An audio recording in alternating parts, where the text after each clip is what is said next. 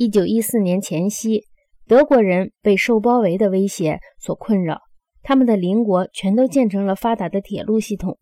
这就有利于人力资源的战争动员。包围是一种高度的视觉形象，它对这个新近实现工业化的民族具有极大的新奇性。到了二十世纪三十年代，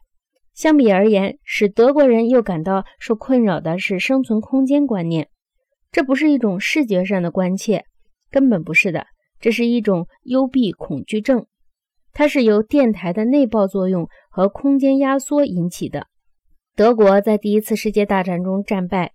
德国人从直觉的视觉追求中猛然被推向了沉思默想，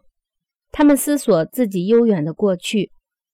部落的历史从来都是德国心灵中实实在在的东西。德国和中欧国家能轻易的。获得非常丰富的视觉和听觉形态的非视觉资源，这一点使他们在丰富的音乐、舞蹈和雕塑天地中做出贡献。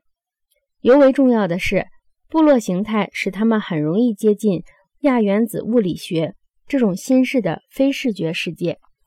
在这个世界中，长期偏重书面文化、长期实现了工业化的社会，肯定是处于不利位置的。非视觉世界蕴含着丰富的前文字时代的生命力，它仍然感受到广播的强烈影响。广播的信息是猛烈的、统一的内爆和回响。对非洲、印度、中国甚至俄国而言，广播是一种深刻而古老的力量，是连接最悠远的岁月和早已忘却的经验的纽带。